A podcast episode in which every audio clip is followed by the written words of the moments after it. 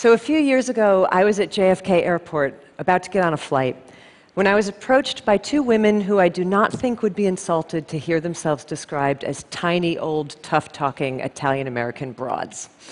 The, uh, the taller one, it's like up here, comes, she comes marching up to me and she goes, Honey, I gotta ask you something. You got something to do with that whole eat, pray, love thing that's been going on lately?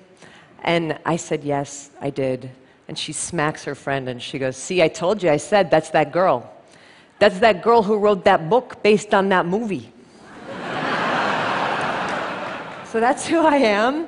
Um, and believe me, I'm, I'm extremely grateful to be that person because that whole eat, pray, love thing was a huge break for me. Um, but it also left me in a really tricky position moving forward as an author, trying to figure out how in the world I was ever going to write a book again that would ever please anybody. Because I knew well in advance that all of those people who had adored Eat, Pray, Love were going to be incredibly disappointed in whatever I wrote next because it wasn't going to be Eat, Pray, Love. And all of those people who had hated Eat, Pray, Love were going to be incredibly disappointed in whatever I wrote next because it would provide evidence that I still lived. So I knew that I had no way to win, and, I, and knowing that I had no way to win made me seriously consider for a while just quitting the game and, um, and moving to the country to raise corgis. But if I had done that, if I had given up writing, I would have lost my beloved vocation. So I knew that the task was that I had to find some way to gin up the inspiration to write the next book, regardless of its inevitable negative outcome. In other words, I had to find a way to make sure that my creativity survived its own success. And I did, in the end, find that inspiration. But I found it in the most unlikely and unexpected place. I found it in lessons that I had learned earlier in life about how creativity can survive its own failure. So, just to back up and explain, the only thing I have ever wanted to be for my whole life was a writer. I wrote all through childhood, all through adolescence. By the time I was a teenager, I was sending my very bad stories to the New Yorker, hoping to be discovered. After college, I got a job as a diner waitress, kept working, kept writing, kept trying really hard to get published, and failing at it. I failed at getting published for almost six years. So, for almost six years, every single day, I had nothing but rejection letters waiting for me in my mailbox. And it was devastating every single time. And every single time, I had to ask myself if I should just quit while I was behind and give up and spare myself this pain. But then I would find my resolve, and always in the same way, by saying, I'm not going to quit, I'm going home. You have to understand that for me, going home did not mean returning to my family's farm.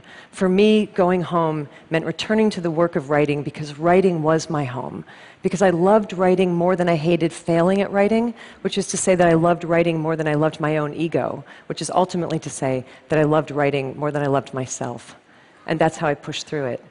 But the weird thing is that 20 years later, during the crazy ride of Eat, Pray, Love, I found myself identifying all over again with that unpublished young diner waitress who I used to be, thinking about her constantly and feeling like I was her again, which made no rational sense whatsoever because our lives could not have been more different. She had failed constantly, I had succeeded beyond my wildest expectation. We had nothing in common. Why did I suddenly feel like I was her all over again? And it was only when I was trying to unthread that that I finally began to comprehend the strange and unlikely psychological connection in our lives between the way we experience great failure and the way we experience great success. So think of it like this for most of your life, you live out your existence here in the middle of the chain of human experience where everything is normal and reassuring and regular.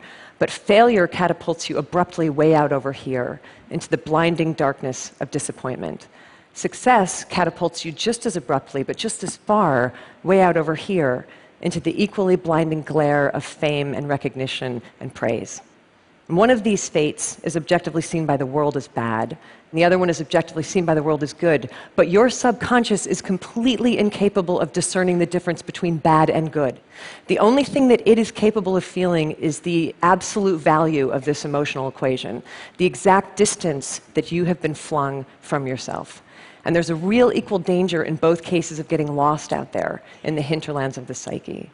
But in both cases, it turns out that there is also the same remedy for self restoration, and that is that you have got to find your way back home again as swiftly and smoothly as you can. And if you're wondering what your home is, here's a hint your home is whatever in this world you love more than you love yourself. So that might be creativity, might be family, might be invention, adventure, faith, service, might be raising corgis, I don't know. Your home is that thing to which you can dedicate your energies with such singular devotion that the ultimate results become inconsequential. For me, that home has always been writing. So after the weird, disorienting success that I went through with Eat, Pray, Love, I realized that all I had to do was exactly the same thing that I used to have to do all the time when I was an equally disoriented failure. I had to get my ass back to work. And that's what I did. And that's how, in 2010, I was able to publish the dreaded follow up to Eat, Pray, Love. And you know what happened with that book? It bombed. And I was fine. Actually, I kind of felt bulletproof because I knew that I had broken the spell and I had found my way back home to writing for the sheer devotion of it. And I stayed in my home of writing after that. And I wrote another book that just came out last year, and that one was really beautifully received, which is very nice, but not my point. My point is that I'm writing another one now. And I'll write another book after that, and another, and another, and another. And many of them will fail. And some of them might succeed, but I will always be safe from the random hurricanes of outcome as long as I never forget where I rightfully live. Look, I don't know where you rightfully live, but I know that there's something in this world that you love more than you love yourself. Something worthy, by the way. So addiction and infatuation don't count because we all know that those are not safe places to live, right? The only trick is that you've got to identify the best, worthiest thing that you love most and then build your house right on top of it and don't budge from it.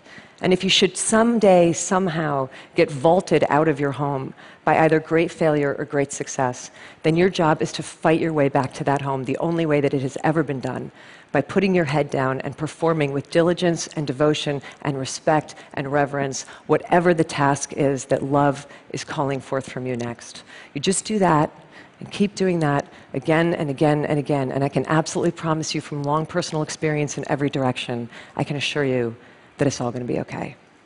Thank you. Thank you.